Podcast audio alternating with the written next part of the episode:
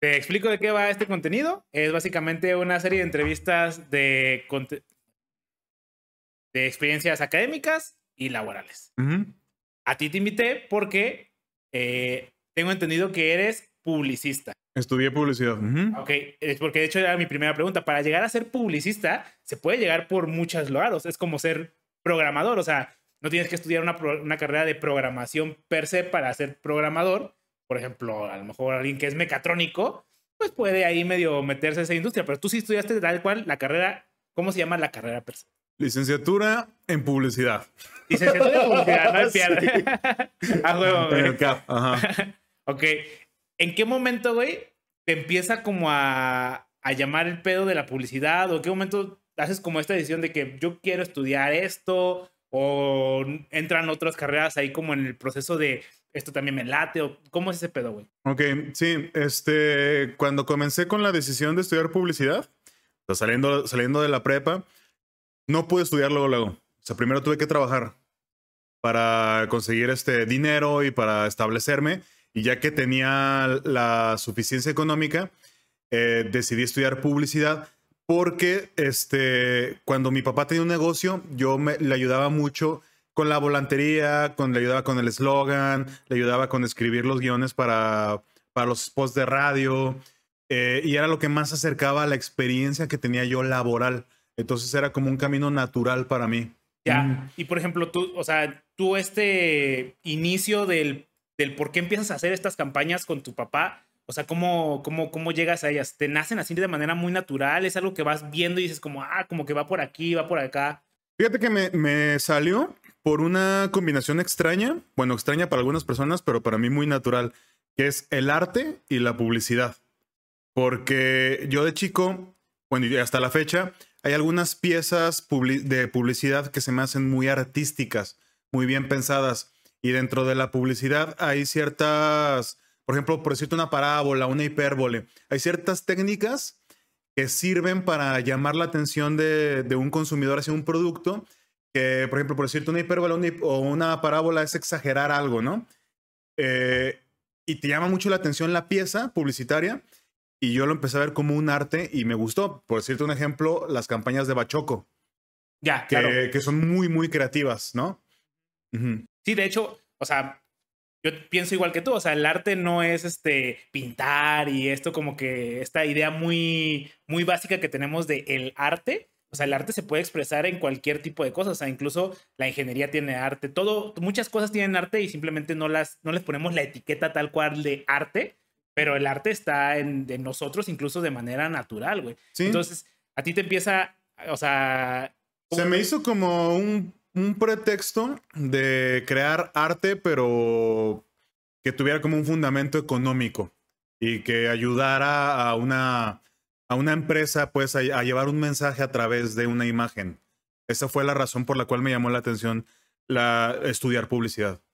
Y de morro, cuando empiezas a hacer estas campañas, ¿qué, qué, qué empiezas a tomar como referencias? O sea, haces tal cual, a lo mejor cuando uno empieza a hacer arte, lo que hace es copiar, o no sé si copiar, pero te Sí. inspiras en otras personas y dices como, ok, quiero hacer esto que está haciendo este güey porque veo que está funcionando y quiero hacer algo muy similar. Eh, yo creo que básicamente René Magritte y Salvador Dalí fueron como las inspiraciones. La primera campaña que hice, no sé, a los 16 años aproximadamente, que fue en el tren ligero de, Guadalajara, era de una, una academia de belleza. Entonces la idea era cortar cabello, ¿no? Entonces, en ese entonces, lo que se me ocurrió fue hacer a la novia del, de Edward Scissorhands, a la novia de manos de tijera. Y esa era la campaña. O sea, una chica que tenía las manos con, con tijeras y que se dedicaba a cortar el cabello. Pero exagerada y súper glamurosa y súper bella, ¿no? Claro, claro. Y eso fue como que eh, atraer un poquito del surrealismo que traía Salvador Dalí, de las situaciones de Magritte, con las cosas que me gustaban en el momento de morro de 17 años. Claro, claro, claro. Era el extraño mundo de Jack y todas esas madres, ¿no? Exacto, sí, o sea, Ah. claro, me parece bastante lógico, güey. Y entonces, este, tú dices que acabas la prepa y dices, ok, me voy a ir este año a generar dinero. Este, ¿cómo, cómo empiezas a generar dinero? O sea, es vas call, call center, vas a una chamba, este. No, mecánico de motos. Mecánico de motos. Mecánico de motos, es correcto. Ok, y verga, ¿y de dónde sale eso? Pues porque me encantan las motos. Ok, o sea, a ti te late la publicidad y, Y las, las motos. motos. Y la música. Ajá. y la música. Y la música, sí. Pero sí, me maman las motos, las motos, la música y la publicidad. Y es un trabajo muy fácil de aprender, sin necesidad de tener una licenciatura. O sea, es un trabajo técnico que es muy noble y que es muy, este, también satisfactorio. O sea, arreglar una moto es súper satisfactorio.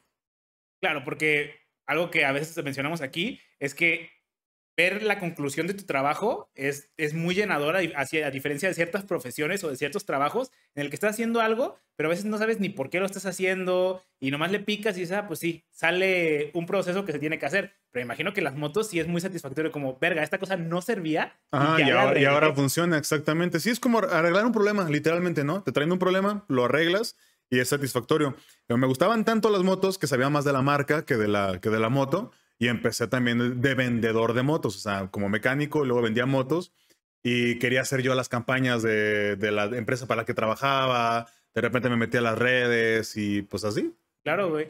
Oye, y por ejemplo, algo que también mencionamos aquí es que cuando ya empiezas a ganar dinero, es un, un poco raro como decir, ah, pues quiero seguirme preparando, siendo que ya, pues de alguna manera, ya gano el varo suficiente, como uno de morro tienes el varo suficiente para, pues lo que tú necesitas en ese momento, en el trabajo, lo que estás haciendo en ese momento, güey. Entonces, ¿qué te inspira a decir, ok, esto que sé me encanta y lo estoy haciendo, pero también quiero seguir aprendiendo? ¿Qué es lo que me inspira eso? La verdad, la verdad no sé. O, o crees que simplemente es algo que a lo mejor ya tenías como programado, ¿sabes? O sea, como que nos dicen, ah, tienes que seguir estudiando, acabas la prepa y sigues la universidad. Y, y viste esto como un año sabático a lo mejor de, para ver qué me gusta, qué no me gusta, o, o por qué, por ejemplo, no decides estudiar como mecánica, ¿no? O sea, si Sí, de hecho la idea era estudiar ingeniería mecánica, pero en ese entonces no entraba dentro de mis posibilidades. Porque es una carrera en la que hay que pues, invertirle. Y es, es, este, era diferente simplemente. Entonces me fui por la publicidad en parte por, por esa situación en la que, en la que yo estaba. Ujú. Este, ¿por qué, ¿por qué seguí estudiando? Pues supongo que porque quería más. Ya, claro. Ajá. Sí, sí, sí. No, está bien. O sea, y es que, Supongo que en algún momento, tal vez de 50, 60 años, ponga mi taller de motos. no, O claro. sea, no estoy cerrada a esa situación, no estoy cerrado para nada, ¿no? no, claro. Pero sí en ese momento como, no sé, sentía yo que, que tenía la necesidad de, de continuar mi trabajo académico y de aprender cosas y de, y de licenciarme y después tener una maestría y todo por el simple hecho de estudiar. Creo que esa es la, la respuesta. Ya. O sea, como una necesidad de, de saber más. Ah, ok. Sentías más como un... ¿Qué sentías más? O sea, por ejemplo, yo, yo me identifico un poco. Yo empecé a estudiar porque pues yo sí sentía una necesidad, no necesariamente de saber más, sino que en cierto punto era la única manera de ganar más dinero en ese momento. O sea, porque no, este, lamentablemente en México sí es muy marcado de que tienes carrera, sí, ah, ok. Ciertos trabajos pueden ser para ti y si no tienes carrera, ah, no, otro, este trabajo no puede ser para ti simplemente porque no tienes un papel mágico que lo avala como tú tienes esta capacidad de hacer esta cosa o no. Sí, sí, sí. Pero a ti sí te llamaba la atención decías, yo quiero seguir aprendiendo. Sí, yo quería decir, me gusta mucho aprender. O sea, hasta la fecha, este, sigo en clases de guitarra, ¿no? Y me gusta estar, este, comprando cursos de repente, que del Photoshop, que de lo que sea. Porque la- el aprendizaje para mí es algo muy satisfactorio. Eh, también existía la, la idea de, a lo mejor como mecánico, ok, no puedo ser ingeniero mecánico. Como mecánico, no creo lograr eh, tener también el, el income eh, que voy a tener al terminar una licenciatura. Entonces también había una, eh, pues también tenía la necesidad de ganar más dinero. Ya, claro. Entonces, este, Y como dices, o sea, le pagan más al licenciado que al, sí, que al solo técnico. por, por- un por el simple hecho del- mágico ahí de, tú tienes esta hojita mágica que te avala como te debo de pagar más. Sí, Ah, es correcto. Oye, y entonces, este, cuando dices eh, que económicamente no era tan sencillo estudiar ingeniería mecánica, me queda claro que hay, este, hay disciplinas como ciertas ingenierías en las que para poder estudiar esas ingenierías necesitas mucho material. La otra vez invitábamos a un diseñador gráfico y decía, la universidad como quiera, esa se paga o puedes estudiar una pública y no hay pedo. El pedo es que hacer cosas no, no es barato, o sea, porque tienes que comprar un chingo de material y un chingo de Te, cosas. te que- lo, te lo voy a platicar. No es el mismo ejemplo, pero tiene mucho que ver. Tengo un primo que es este doctor. Él es este especialista en rodillas. Es, es, o sea, el crack de las rodillas. Da huevo. Te da una gripa y el cabrón no sabe qué hacer. Pero te duele la rodilla y sabe exactamente qué pasó, ¿no?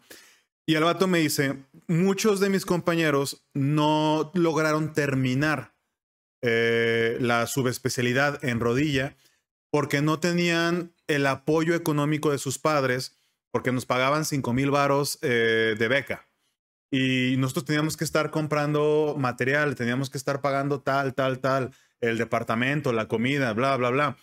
El cabrón, o sea, estoy hablando que mi primo terminó de estudiar así por completo hasta los 35, 37 años. Yo tengo ahorita 31. Es como si yo siguiera estudiando. Claro, sí, claro, la carrera de médico. Literalmente. A mí me encantaría tener un médico, todavía no hemos concretado el... Entonces imagínate, yo en este momento, sin poderme pagar mi departamento, mi carro, mis deudas, para mí sería imposible. Para ser médico necesitas tener ese back. Claro, y- Entonces pasa lo mismo con ciertas ingenierías, con ciertas situaciones. Que una licenciatura, por ejemplo, en el caso de la publicidad, era más fácil para mí acceder a una computadora, bajarme los, los programas y encontrar la manera de, de algo más fácil, ¿no? O sea, más barato. Sí, claro. Y entonces tú ya tenías este acercamiento desde joven, como hacia la publicidad. Entonces tú ya habías de alguna manera vivido un poquito la industria, pero algo que sucede mucho en las carreras es que la industria y la academia no siempre van mucho de la mano. O sea, como que la academia quiere irse por un lado a lo mejor muy teórico, muy cuadrado, muy... Es que es así. Y la industria a veces dice como, es que pues a lo mejor sí es así, pero las condiciones en las que estamos actualmente no, no son tan propicias. ¿Te cuesta un poco de trabajo entrar a la academia con este background este, ya industrial? No, más, más bien al revés. O sea, sí, sí veo lo que tú dices. Creo que la universidad en la que yo estudié es más bien idealista. Sería como la definiría yo. Entonces te pintan como la, la onda de la publicidad desde un punto de vista más, sí, creativo y de hacer las campañas. Y cuando sales te enfrentas a la, a la realidad de que eh, te, puedes, te pueden contratar de community manager, ¿no? Claro. O manejando redes y a lo mejor lo que tú querías era ser, no sé, Madman, el de la serie, o querías este, generar las campañas de la coca o hacer campañas de guerrilla. Y sí es, sí, sí llegas a eso, pero como en todas las carreras y en todo en la vida, sí tienes que empezar de abajo y pues sí le tienes que ir chingando y tienes que aguantar, aguantar. Porque sí, o sea, sí sales y vas a ser community. Pero si de verdad te gusta, Sí, finalmente todos tenemos que tragar tierra en algún punto. O sea, Sí. no. Es, la otra vez hablaba con un ingeniero industrial y ellos este, a lo mejor dicen: es que nos, nuestros, a nosotros nos enseñan a buscar trabajos como de ciertas gerencias, pero tú no egresas si eres gerente. Es que así no funciona la vida. O sea, Exacto. no dices, ay, déjame agarrar un egresado y déjale pongo jefe. No, o sea, tienes que tragar tierra, tienes que estamparte un chingo de veces y tienes que llegar de abajo para arriba porque hasta que vas de abajo para arriba es cuando realmente entiendes los procesos desde abajo, no... Sí, si lo ves desde arriba, tú vas con una idea muy distinta, de a huevo. Entonces, ¿cómo, cómo es los, las primeras etapas este, en esta universidad que mencionas que es muy como idealista, o sea, muy... Sí, o sea, es más como hacia el, hacia el lado de- del arte, ¿no? Y de, y de la búsqueda de, de hacer como publicidad. Ah, hay, hay un punto muy interesante para, para, para esto. La ética en la publicidad. Ok, no, nunca me imaginaría que la ética fuese un gran problema. Es un gran problema, es Órale. un gran problema porque tú estás vendiendo a lo mejor un maquillaje que sabes que no es el maquillaje, ¿no? O estás vendiendo este, una pizza que no es la pizza Ajá. que estás vendiendo. Entonces ahí entra un dilema en donde dices, ¿qué hago? O estás vendiendo productos que, en mercado, que en la mercadotecnia son green, pero no son green. Claro. O sea, tú sabes que nada más pintaron la... Sí, le pusieron verde Le ahí pusieron verde ya. y ya, ajá, y una o, estampita. o el, o todo el pink marketing, ¿no? Que es este, hacer productos para mujeres. O por lo contrario, para hombres. O, por ejemplo, sale, sale un corrector de base de maquillaje para hombres. Te enfrentas a eso y ¿cómo le pones? Le pones War Paint. Claro. Porque no vaya a ser que... sí, claro, exactamente. O sea, Ahí es donde entra un punto como interesante de la ética de la, en la publicidad y la mercadotecnia. Ya, y por ejemplo, esta ética es, pues, no sé cómo decirlo, como muy propia, o sea, porque supongo que hay estándares, o sea, como hace poco, este, la publicidad eh, que salía a las 12 de la noche, que eran como estos infomerciales, y que eventualmente el mismo, no sé si gobierno o alguna empresa privada o algo, alguien decidió que estos estas cosas ya no podrían salir en la televisión porque es información ficticia, es algo, es algo falso. Entonces, de alguna manera están regulados. Pero cuando tú dices ética, te refieres a como, ¿cómo, cómo lo tomo yo como persona, dices, ¿no? No, es que por el, el, ejemplo que, que, más que nada te quiero dar es el del shampoo. Por ejemplo, tú te compras un Head and Shoulders y te dice contra la caspa, pero tiene un asterisco. Ok. Te vas al asterisco y en el asterisco ya te, te viene, puede ayudar al tratamiento contra la caspa si se usa con bla, bla, bla. Ya. Pero lo que tú estás vendiendo es contra la caspa. O sea, el anuncio es contra la caspa. Y es un güey que está súper guapo, con la piel súper bonita, que se está duchando así increíble. Y tú no eres ese güey.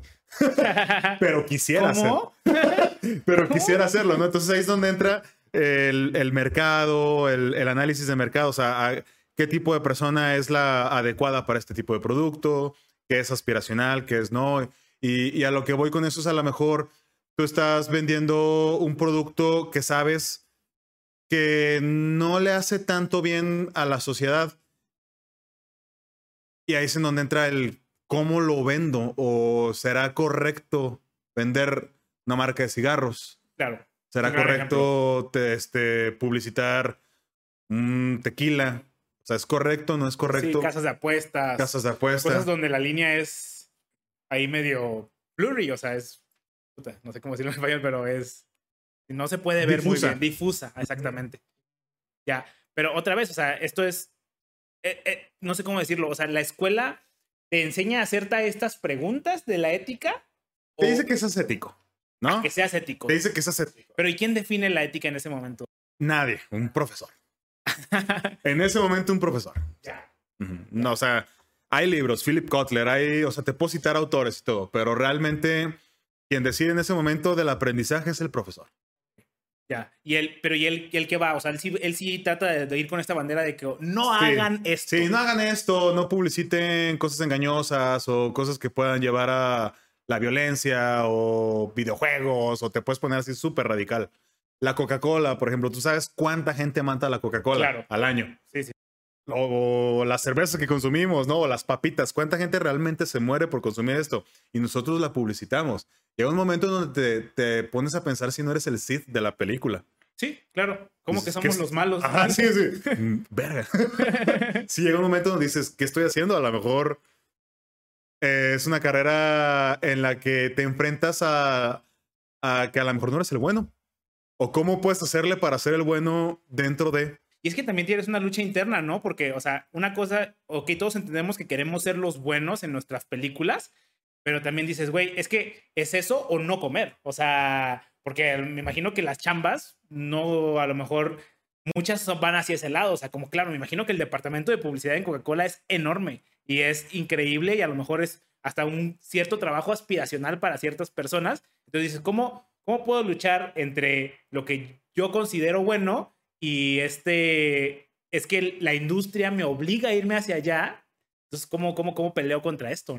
Pues ahí sí depende de cada quien y sí tienes que tener como que cierta flexibilidad.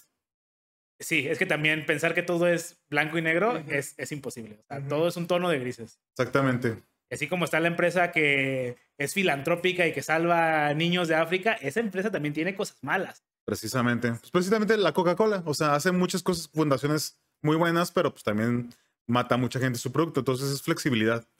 Pero es importante, o sea, porque creo que este, esta entrevista es como para gente que está buscando. Claro, claro. Sí, es importante que se, se planteen esa. Si alguien quisiera estudiar publicidad, sí se tiene que plantear esa situación. Sí, o que está estudiando también. que, la está estudiando. acabas de egresar y dices, ok. Y si eres shady, pues bienvenido. Estás en el lugar Estás correcto. en el lugar correcto. sí. Ah. Entonces, este. Estos son que los primeros semestres de la carrera, este, o, si la tuvimos que dividir como, ok, principio, mediados y finales, como... La carrera de publicidad en el CAP, que es donde yo estoy, es un poco complicada porque es una combinación entre mercadotecnia, ya, o sea, para que se pueda convertir en publicidad, tiene que ser una, una combinación entre mercadotecnia y un poco de diseño gráfico y artes audiovisuales. O sea, es como que el abanico que, que tiene la universidad. Porque es importante que al salir tú puedas crear el contenido, ¿no? O sea, que tú puedas diseñar, generar, eh, grabar videos, hacer este, las voces, que ese es precisamente el rubro en el que yo estoy. O sea, yo laboro en la parte de la voz. Mi, mi voz es la que hace la publicidad. Y ahí fue donde yo me quedé. Eh, pero eres una especie de mercadólogo que sabe eh, las tendencias del mercado, que sabes de la Biblia de Philip Kotler, Mercado 2.0, 3, 4, lo que va saliendo, ¿no? Que sale cada que se le ocurre el gordito este. este, el área de diseño gráfico para poder crear tus propios contenidos y el, área audiovisual para poder laborar tanto en una situación de televisión como de radio, como de, de internet, ¿no? Que ahorita es como que lo que más hay el YouTube, por ejemplo, el canal de YouTube. Este, aprender a acomodar las cámaras, saber un poco de iluminación. O sea, son cosas que tienes que aprender y eso es lo que te hace la carrera de publicidad en el CAP. En otras, en otras universidades, la verdad es que no lo sé.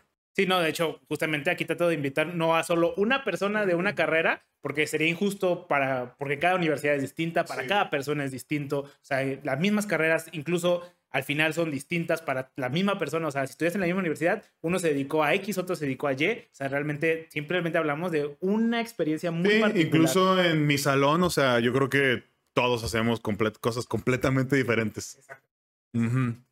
Y entonces, por ejemplo, no. Hace poco hablábamos también con un industrial y que decía, es que tenemos que ver esto, tenemos que ver aquello. Y entonces te vuelves como una persona como tan, tan multidisciplinaria que no te puedes enfocar a algo muy preciso. ¿Crees que eso también sucede en esta carrera específica? Lo que sucede es que la publicidad es así. Eh, no es una, no es como una ciencia o no es algo que pueda ser como tan fácil de medir. Eh, porque, por ejemplo, si yo te digo que se me ocurre eh, hacer una campaña publicitaria de a lo mejor de unos condones y inflo 10 condones y los traigo por Chapultepec y los voy reventando y cuando los reviento sale un niño que te persigue y, te va a dar miedo y dices, no, mejor uso condón. Gran déjame apuntar eso. Este, eso, márquenos. eso no te hace, eso no te lo enseñan en la escuela. Claro, porque finalmente hay un grado de creatividad, me Hay un grado muy grande de creatividad. Hay cosas que son teóricas, hay cosas que son prácticas y hay cosas que nacen mm, intelimágicamente. Sí. ahí están. O sea, la parte teórica que sí tiene la publicidad está eh, tiene la base en la mercadotecnia.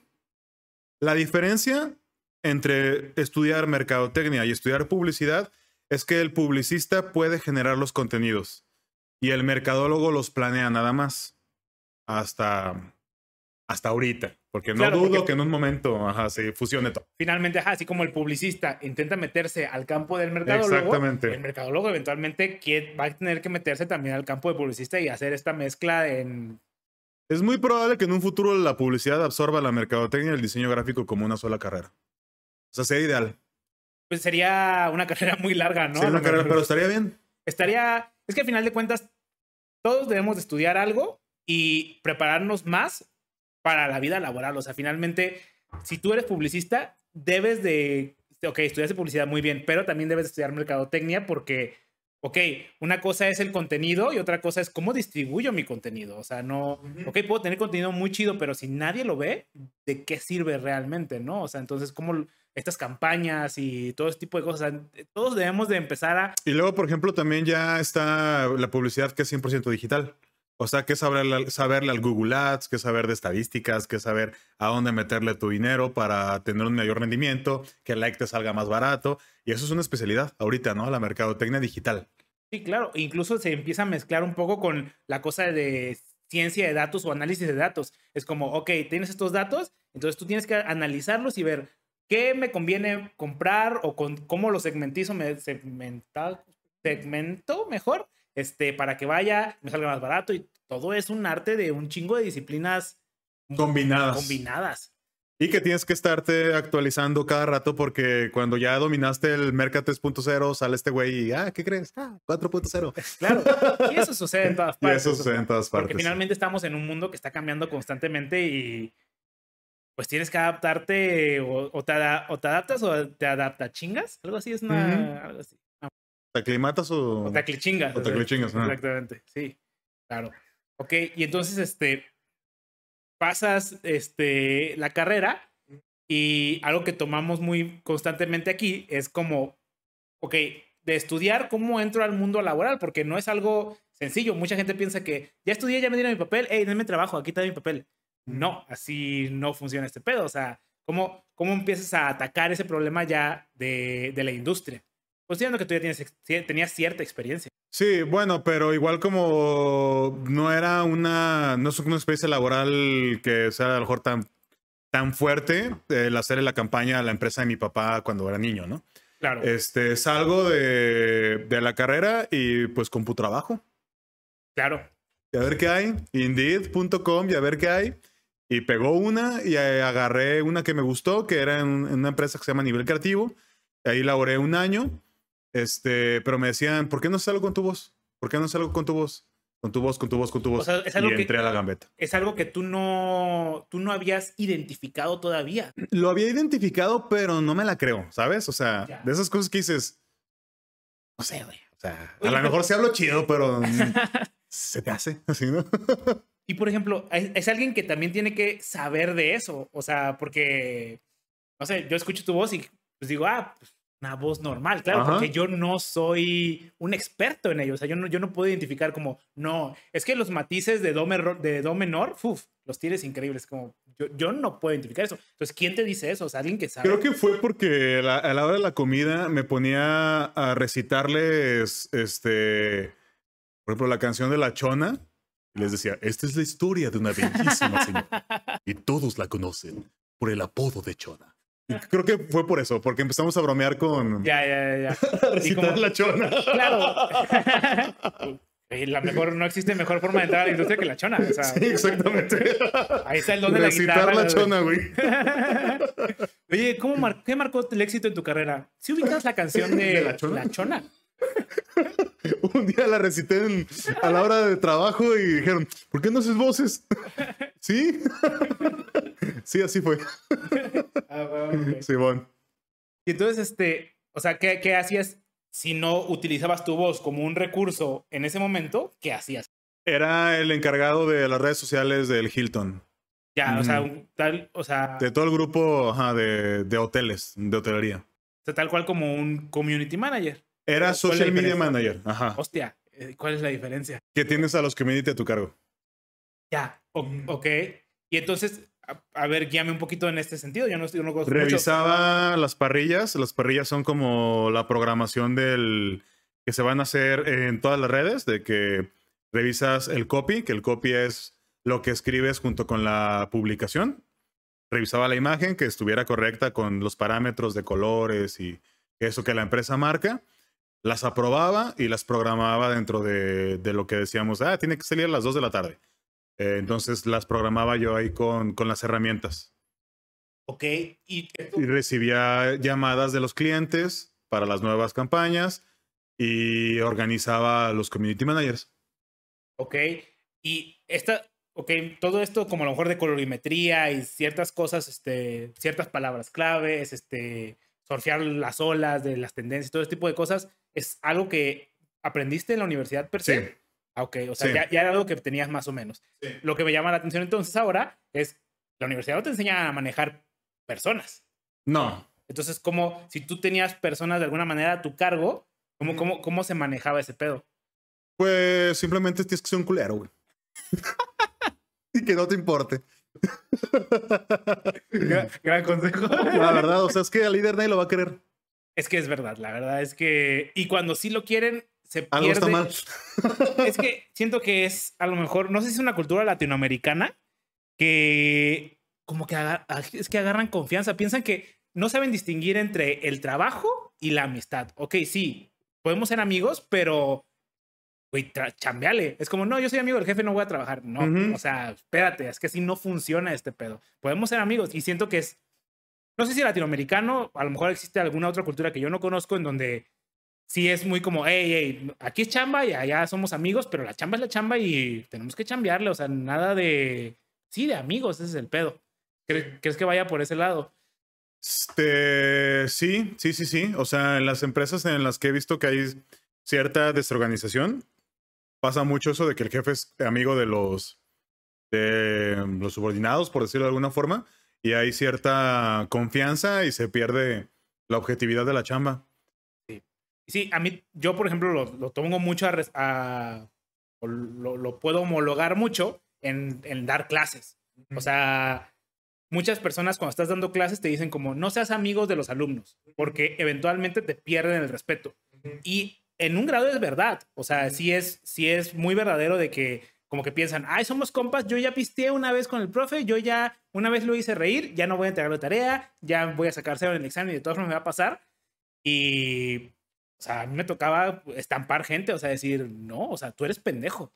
Y lo pendejo no se te va a quitar, eres muy buena onda, sí, es un pendejo chido. Pero eres un pendejo chido, o sea, no hay más, ese es el problema. Sí.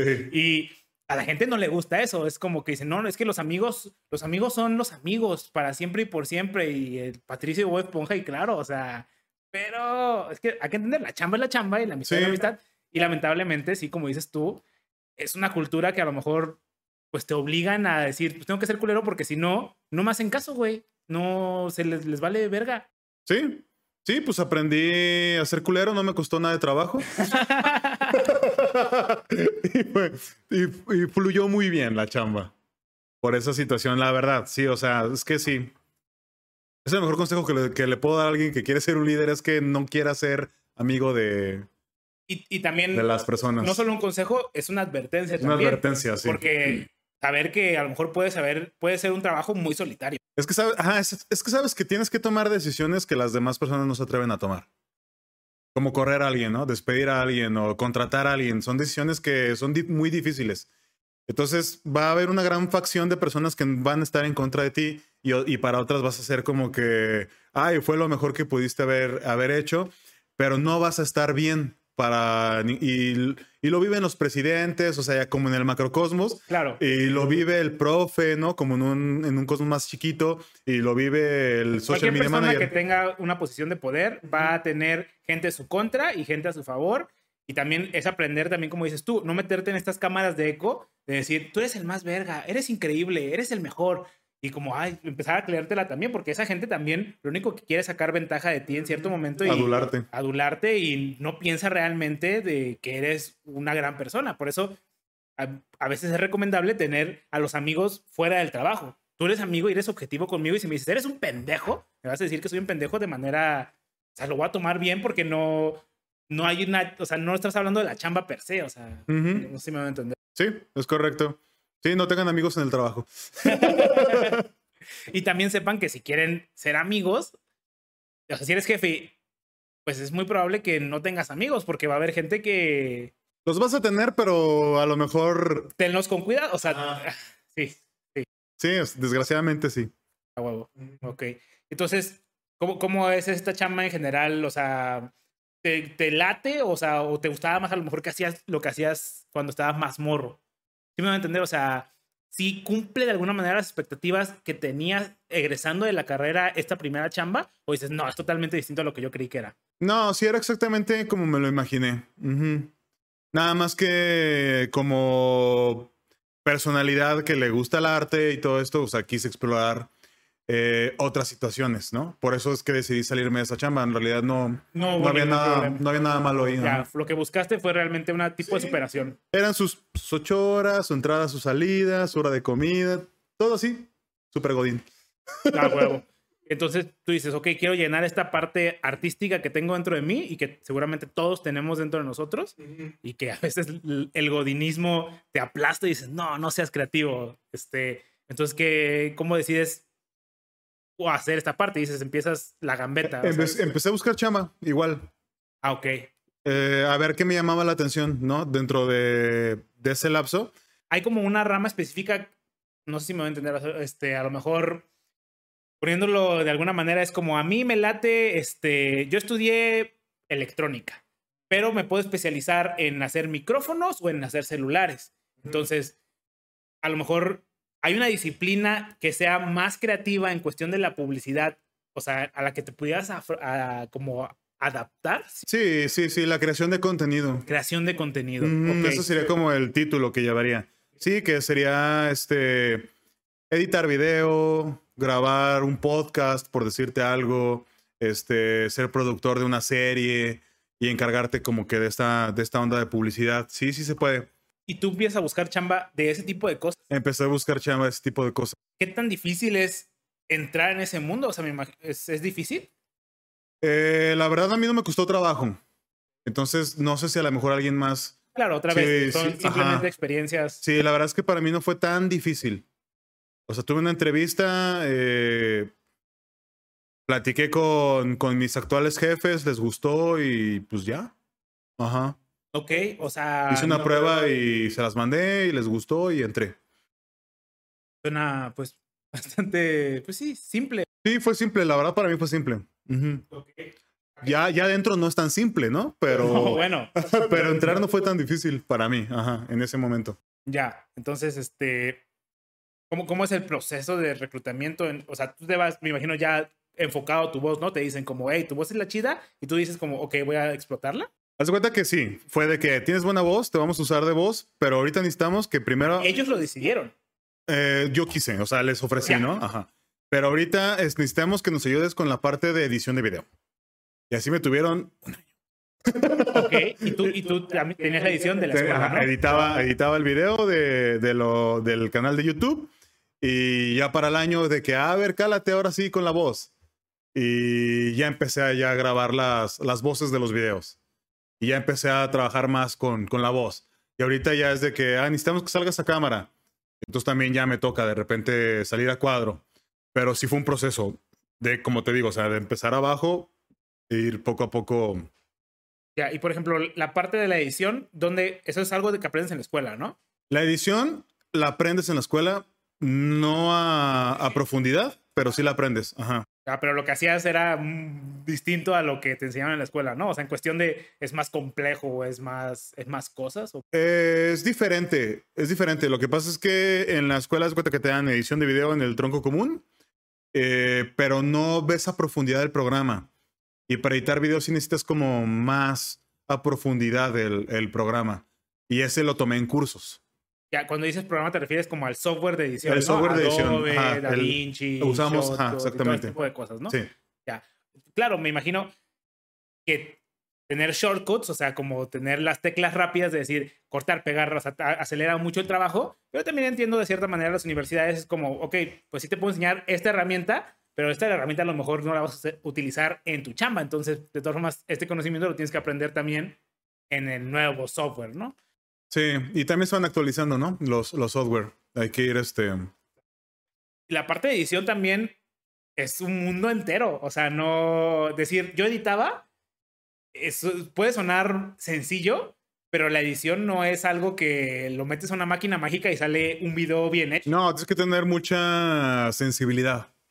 Claro, y no solo eso, o sea, incluso hay cosas, pues sí, como dices tu sensibilidad, o sea, Cosas como el color, el audio, las un montón de cosas. O sea, la edición no es algo, o sea, es algo que podría hacer mucha, mucha gente. O sea, hay gente que se dedica solo al audio de ciertos videos, a las transiciones de ciertos videos, a un montón de cosas. O sea, ¿y tú hacías todo? Sí, sí, toca hacer todo. Sí, todo, todo, todo, todo. Ya, y por ejemplo, tú entraste en una compañía que ya tenía cierto, pues no sé si llamarlo estándar de calidad, y, tú llegas de alguna manera. Creo, que ahí es donde está la respuesta de por qué entré tan fácil. Ok. Nosotros la generamos. Ya, ok. Era empresa nueva, 100% nueva. Ya, ah, ok. Antes se dedicaban a hacer pura, pura publicación de... Es una empresa que se dedica al fútbol y nuestro labor es dar noticias del fútbol y cosas alrededor del mundo del fútbol. Antes nada más publicaban, era solamente como una página de internet y hacían publicaciones en redes. Y cuando yo entré es cuando abrimos la, Ya. la onda de video. Entré junto con otros cinco editores.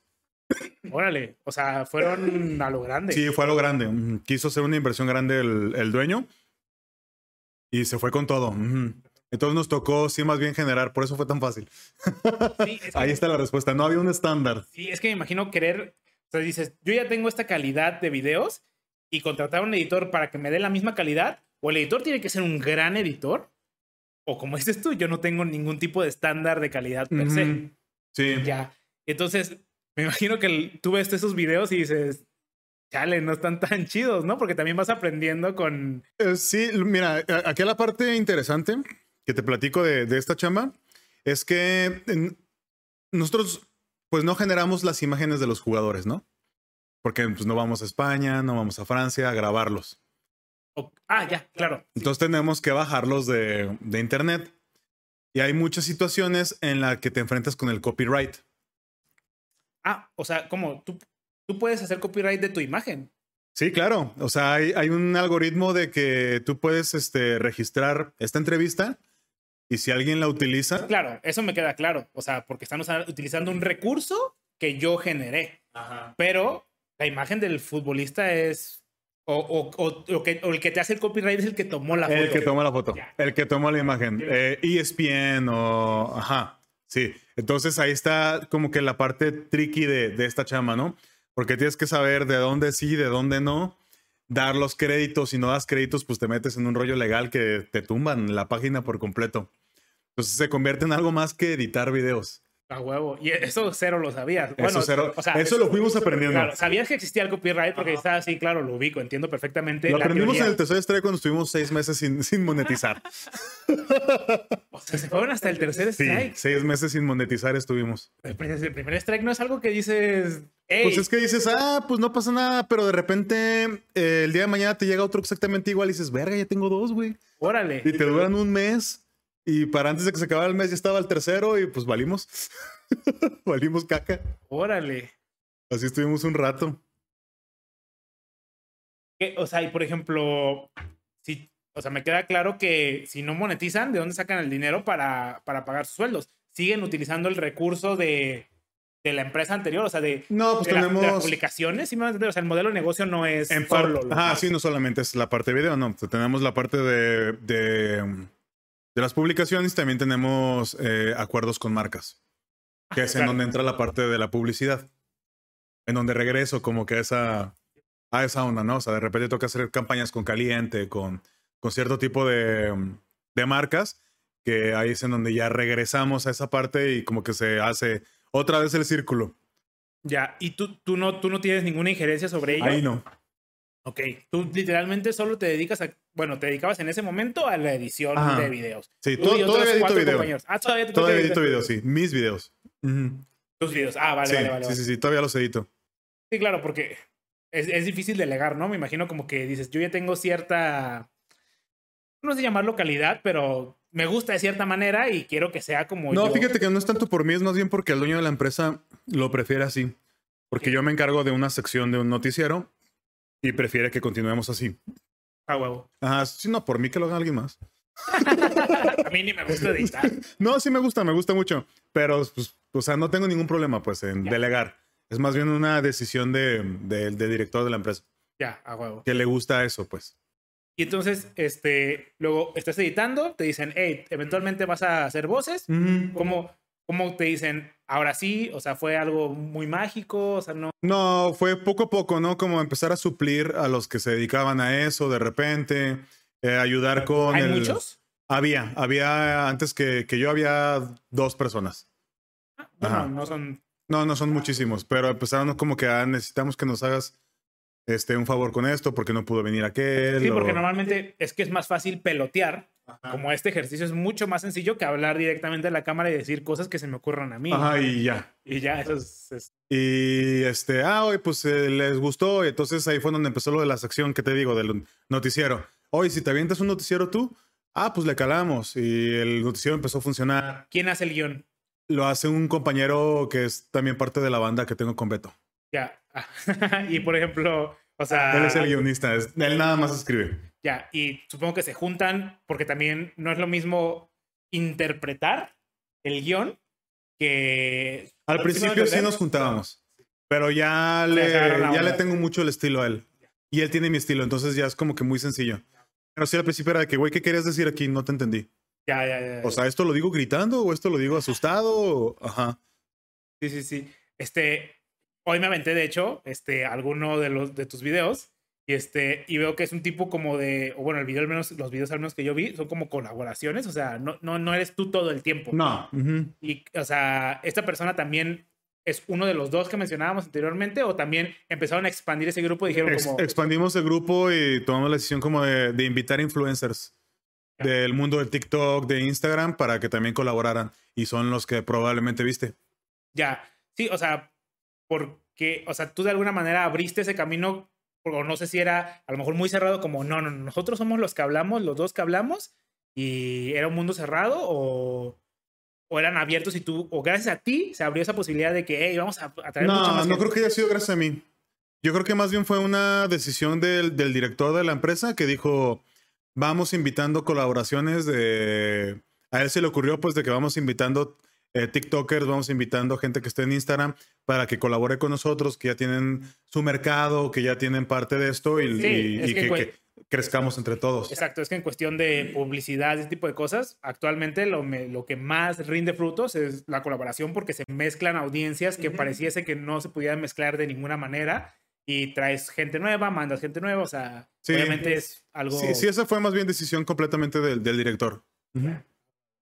Y entonces también mencionaste que eventualmente empezaste a salir en cámara. Sí, Eso es, es más difícil, o sea, bueno, yo, yo no estudié ningún tipo de cosas, este, de expresión, de nada, de, de, de cómo hablar. Se puede notar claramente que yo no soy una persona que dices, ah, mira cómo habla ese güey. Se nota que se explaya de manera, una manera excelente. Entonces, a mí, el presentarme en cámara es un poco complicado. ¿Sientes que tú con cierta experiencia era más difícil, era más fácil? No, es ¿Fue igual, de complicado. Sí, es igual de complicado siempre. Incluso si me dices que mañana voy a salir en ESPN, voy a estar igual de cagado. ¿Sabes? O sea, es difícil siempre. O sea, es, es, es este complicado porque pues no dejas de ser tú, ¿no? Y no deja de haber una comunidad, ¿no? Que dice, ¿cómo que las chivas? Chinga tu madre.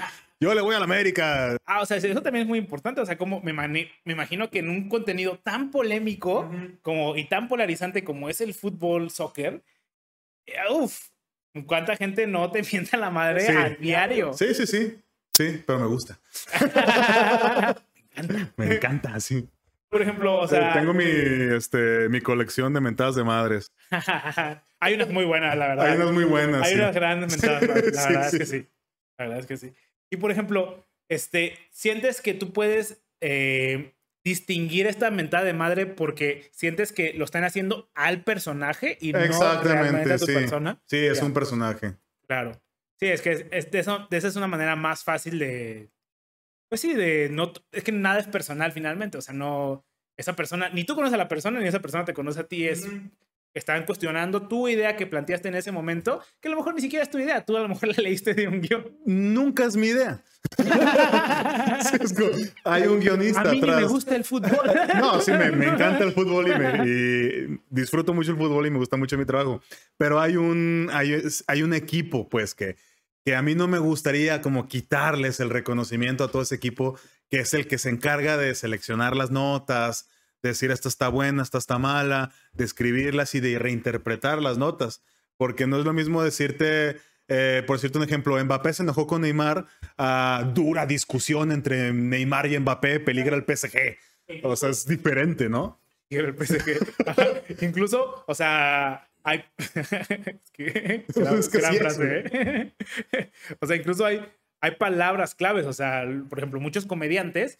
O sea, tiran el mismo chiste, pero es que el énfasis en cierta palabra mágica es que le da más poder a la, a la oración. O sea, es, es un arte, no es algo Es que se convierte en un, en un producto que al final es colaborativo.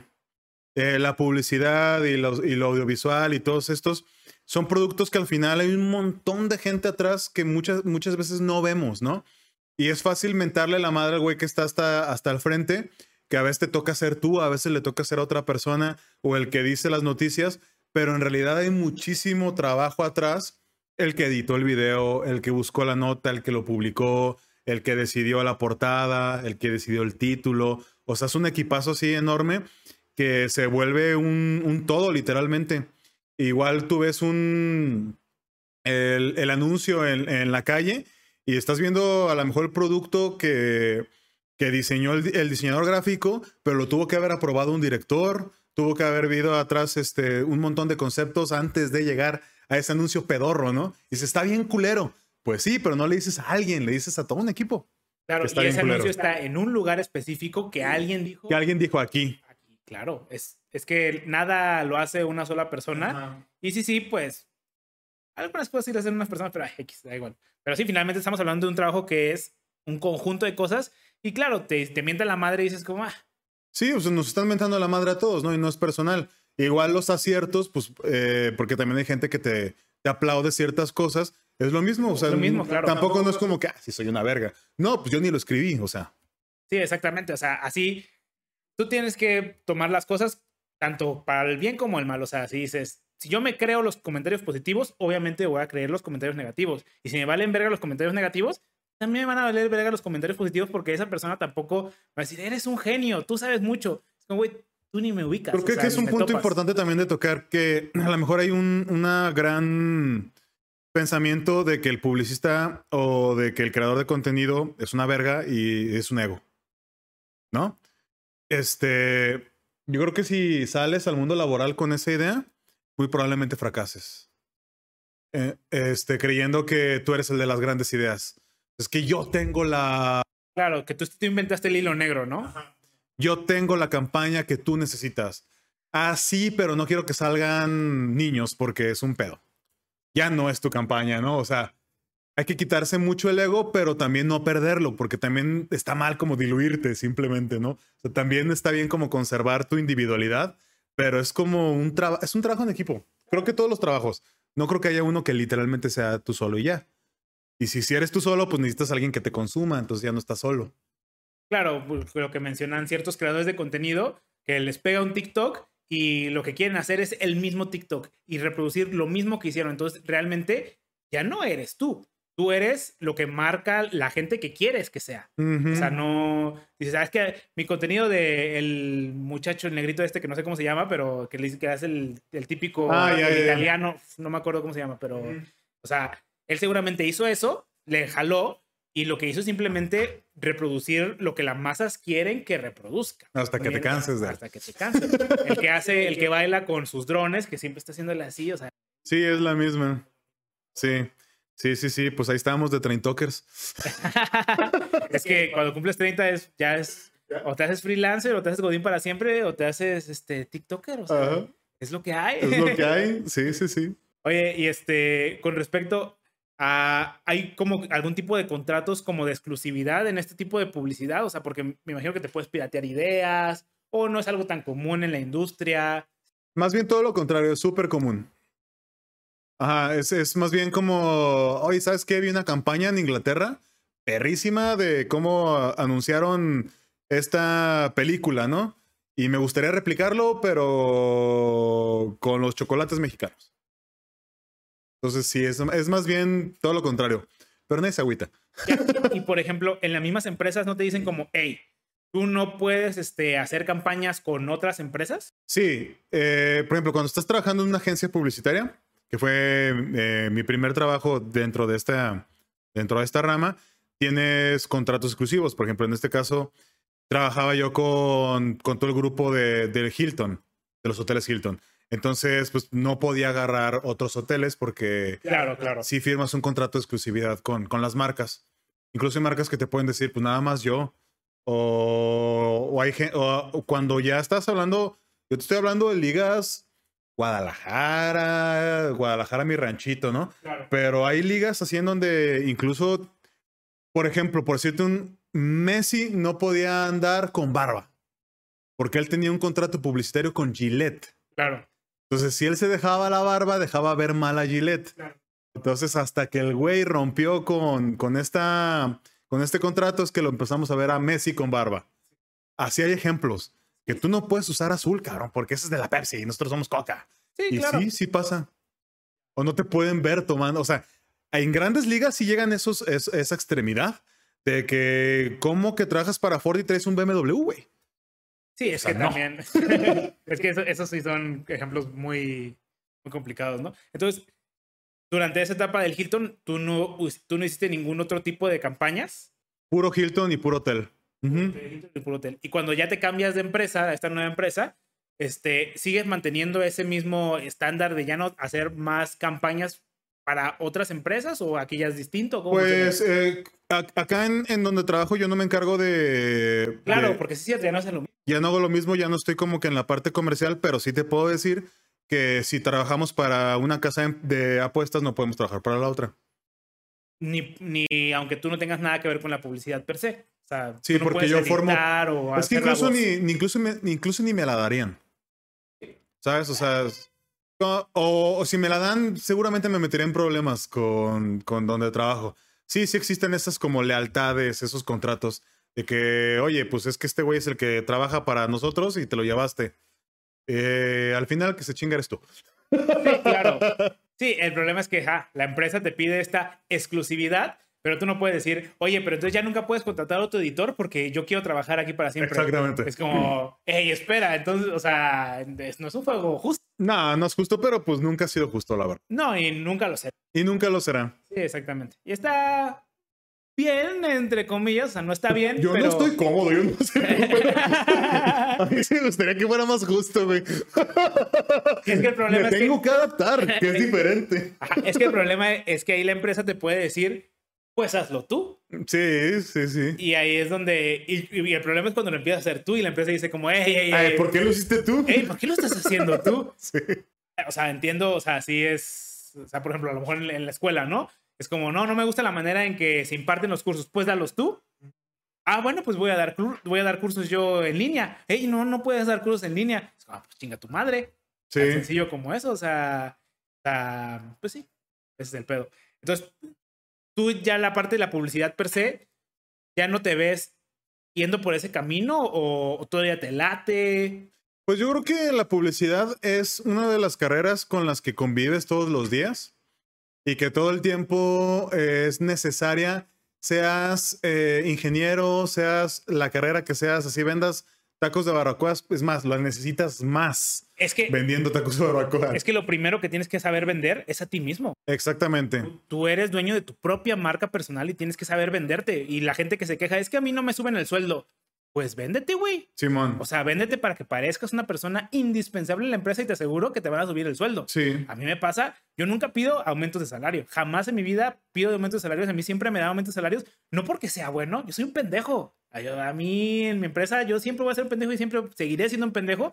Pero la gente piensa que, que me necesita, entonces simplemente te dan aumentos porque te sabes vender, no ni el conocimiento, ni X, ni Y, Z. O sea, es... Y yo siempre los pido.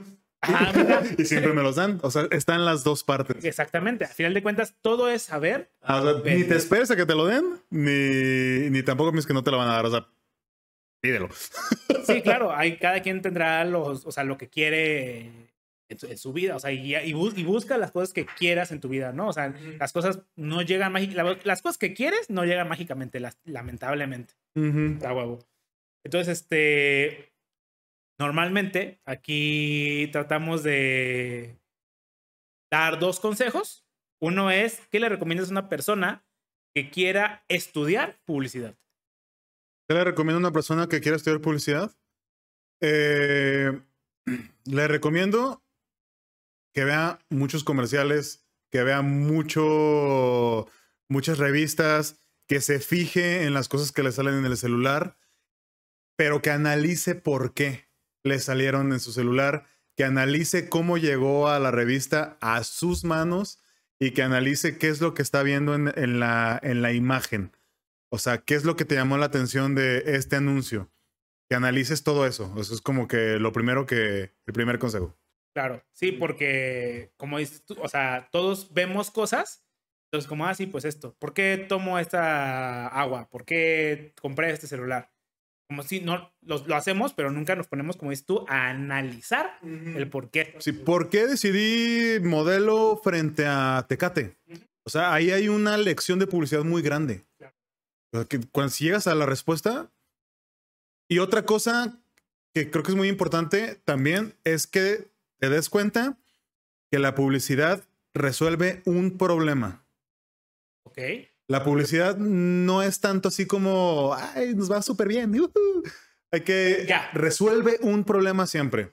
Si, si hay un 2 por 1 es porque no se está vendiendo. Si hay un cambio de imagen, es porque no se vendía la, la imagen, ¿no? O sea, siempre hay una situación. Si te dicen, eh, los muebles el mes de julio están eh, 700 pesos más baratos, es porque hay un análisis que se dio cuenta que en julio no se venden los muebles de piel. Siempre la publicidad te va a resolver un problema. Y cuando veas un anuncio, analiza qué problema está resolviendo. Ok, sí, sí, sí, sí, sí, tiene sentido. Y por ejemplo, cuando el problema per se es el contenido, ¿sabes? O sea, por ejemplo, es que yo estoy dando, yo estoy publicitando esto porque no se me vende porque está chafa. O sea, a veces hay cosas que, eso es lo que sucede, que no, que no cumplen cierto estándar de calidad. Entonces hay publicidades que enfocan a eso. Es correcto, y ese es, es en donde entra otra vez la ética del publicista, de decirle a tu cliente, ¿sabes qué, güey? O sea, está súper bonito el envase, está súper chingona la publicidad, eh, los puntos de distribución están en todos lados, el pinche yogur, pero sabe a mierda. Claro, No lo vamos a poder vender, güey. Cámbiale el puto sabor. ya, a huevo. ¿Y ahí qué, sucedería en la siguiente campaña? Nuevo sabor. Sí, claro, exactamente, tiene sentido. Y ahí es en donde dices, ah, resolvieron el problema del sabor. Ya, ya, ya, ya. Vale. Y por ejemplo, ¿qué le recomendarías a alguien, que en este caso es, por ejemplo, lo que tú puedes a lo mejor dar un consejo, que se quiera dedicar a la creación de contenido? Podríamos decir que esa es la, la palabra correcta. Sí, yo- le puedo dar el consejo que, que dio un fotógrafo cuyo nombre no me recuerdo ahorita, pero que era Godard. El güey decía, tus primeras... El perro de Jimmy Neutron. El perro de Jimmy Neutron dijo, tus primeras 10.000 fotografías van a ser las más horribles. Y es lo mismo que va a pasar con tu contenido. Claro. Sí, sí, sí. Pero el 10.001 ya va a estar más bonito. Sí. Y la 1 va a estar un poquito más bonita que la 10.000. Sí, Pero así funciona todo en la vida. sí. Es el problema. Entonces es como, aférrate, güey. Ya, y también, por ejemplo, ahí, uff, aquí voy a meter a terrenos este, macabrosos. Macabrosos. Ahí, ahí sabes que ya soy grande. Cuando uso palabras como estas.